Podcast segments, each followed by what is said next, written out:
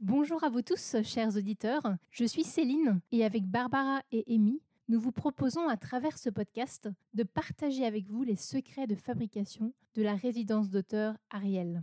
Nous vous dévoilerons les coulisses de chaque édition organisée autour d'un auteur international invité pendant quatre mois. Et nous mettrons à l'honneur les nombreux acteurs du projet, qu'ils viennent du monde de l'éducation, du livre ou encore de la création artistique, et en particulier nos étudiants de l'Université de Lorraine. Bonjour à tous et bienvenue dans notre podcast du jour. Aujourd'hui, nous sommes en compagnie de Léa et de Doriane. Bonjour Léa. Bonjour. Bonjour Doriane. Bonjour. Alors vous êtes deux étudiantes euh, en master euh, mondes anglophones et vous êtes stagiaires au sein euh, du projet Ariel. Donc aujourd'hui, nous allons parler des tâches que vous devez effectuer au sein de votre stage. Mhm. Alors tout d'abord, j'ai une question pour toi Léa. Comment as-tu entendu parler d'Ariel et comment as-tu rejoint le projet? Alors, donc moi, j'ai fait une licence en anglais et pour ma licence, en fait, c'était commun d'assister à des conférences, à des colloques, des journées d'études. Et c'est un peu comme ça que je suis tombée sur le projet Ariel, surtout l'année dernière, quand Moale Machiro était l'auteur en résidence au projet Ariel, et que beaucoup de conférences avaient été organisées sur la chaîne YouTube d'Ariel. Et en fait, c'est à travers cette chaîne YouTube que je me suis intéressée aux conférences et au travail de Molly Machiro. Et c'est un peu comme ça que j'ai commencé à connaître le projet et à, beaucoup apprécier ce qu'il faisait. Ok, très bien. Et toi, Doriane, du coup, comment as-tu rejoint le projet? Est-ce que c'est pareil que Léa ou est-ce que c'est c'est totalement différent? Alors, c'est pas tout à fait pareil. moi, j'ai tout simplement répondu à l'appel à participation que Barbara avait envoyé en 2018. quant à la résidence de Marc Safranco, j'avais décidé de participer à la traduction collective de son roman. Et euh, j'ai décidé de renouveler l'expérience l'année dernière, du coup, euh, pendant la résidence de Moalé. Et euh, pourquoi finalement avoir voulu rejoindre le projet? Bah, en fait, dans le cadre de notre, de notre master, là, on, on, est en première année de master, il nous fallait faire un stage d'assistanat de recherche. Et donc, on nous avait proposé pour, pour ce cours-là et pour ce stage plusieurs options avec différents professeurs-chercheurs de l'université.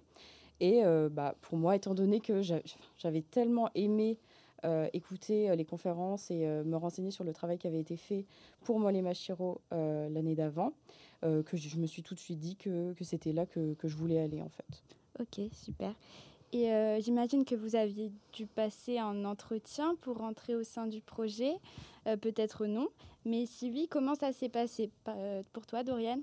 Euh, non, non, on n'avait pas d'entretien à passer. On a juste choisi ce projet et ensuite on a, on a rencontré Barbara Schmitt et, euh, Céline Sabiron. Puis elles nous ont un petit peu expliqué ce qu'on avait à faire euh, cette année. Super. Et du coup, une fois avoir intégré l'équipe, finalement, quelles étaient vos missions? J'ai entendu parler que vous gérez beaucoup la communication. Est-ce que vous pouvez nous en dire plus? Et j'imagine que vous avez d'autres missions au sein du projet. Alors, notre job au sein de, l'équipe, c'est surtout la communication, donc gérer les réseaux sociaux. Euh, mais après, on, fait euh, également beaucoup d'autres choses, euh, comme participer aux réunions, bah, participer au podcast comme on le fait aujourd'hui. Il y a aussi des tâches administratives, des tâches de recherche, et même la participation au jury au sein du projet Arial. Donc voilà, les, les, tâches sont quand même diverses. Ok. Et au niveau de la communication, Comment vous trouvez euh, l'inspiration pour les posts euh, sur les réseaux sociaux?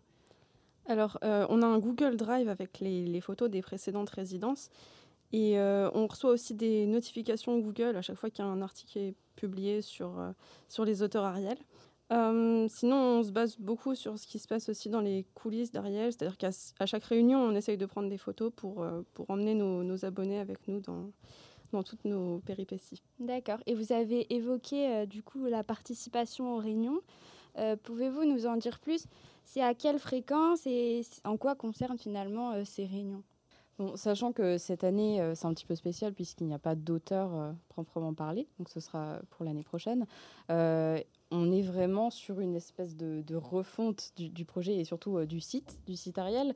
Donc on a eu beaucoup de, enfin plusieurs réunions sur la refonte du site, beaucoup de réunions sur tout ce qui est design et visuel autour, autour du site.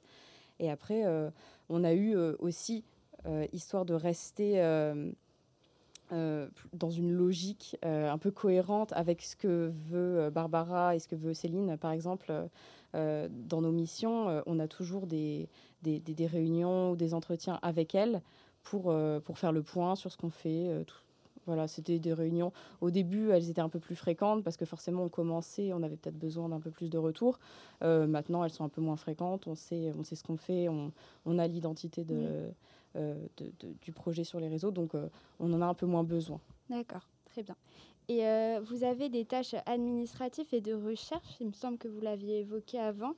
Qu'entendez-vous par recherche? Comment procédez-vous? Par quel biais? Et en quoi cela consiste?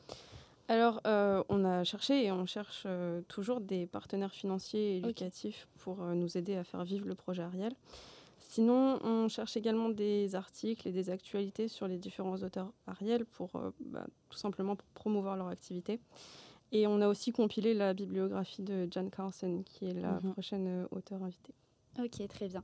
Et il me semble aussi que vous avez évoqué la participation au jury.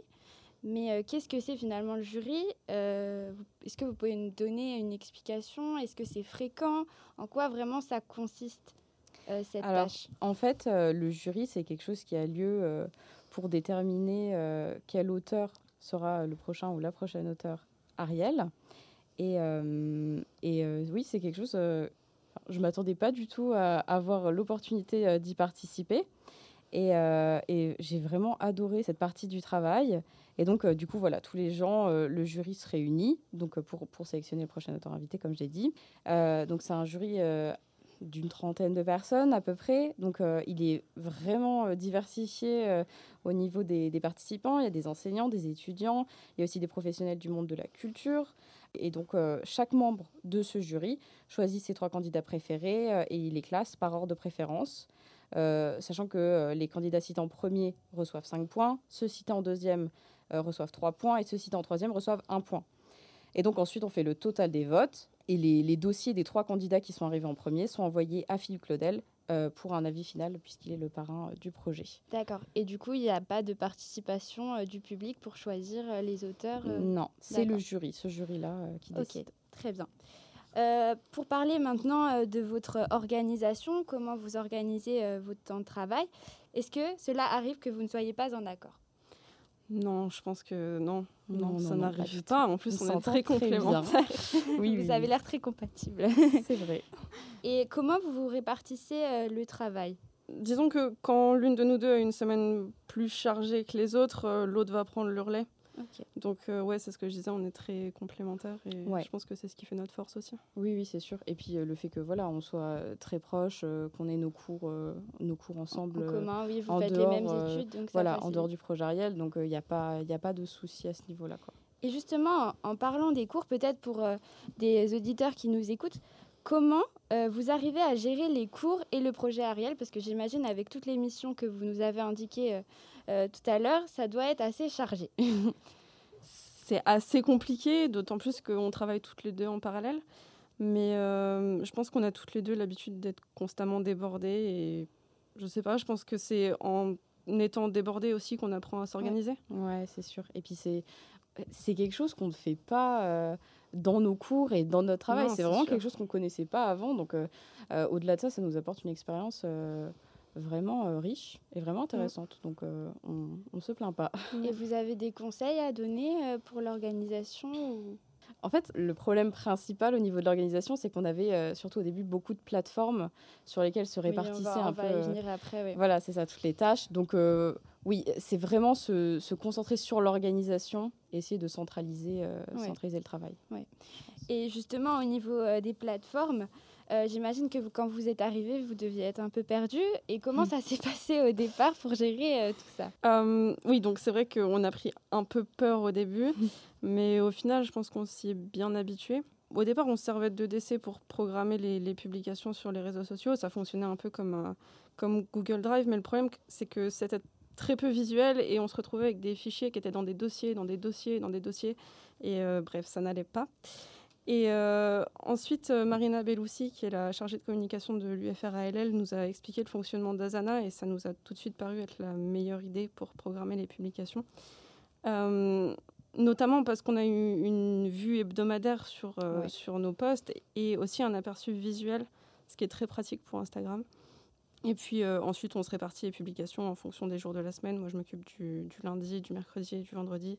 Et Léa va s'occuper du mardi et du jeudi. Ok, d'accord.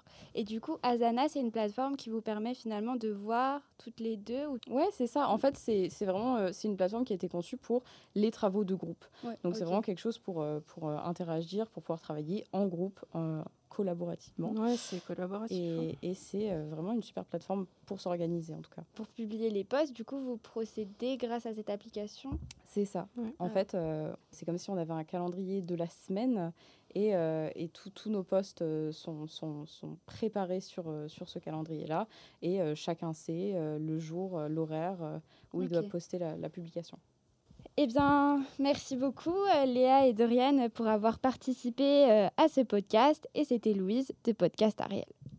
Si vous avez aimé cet épisode, n'hésitez pas à en parler autour de vous. Vous connaissez sans doute des gens que ce podcast pourrait inspirer ou à qui il pourrait être utile. N'hésitez pas aussi à nous écrire s'il y a des thématiques ou des questions que vous avez sur Ariel. Nous pourrons peut-être en faire un épisode ou tout simplement pour nous donner des feedbacks.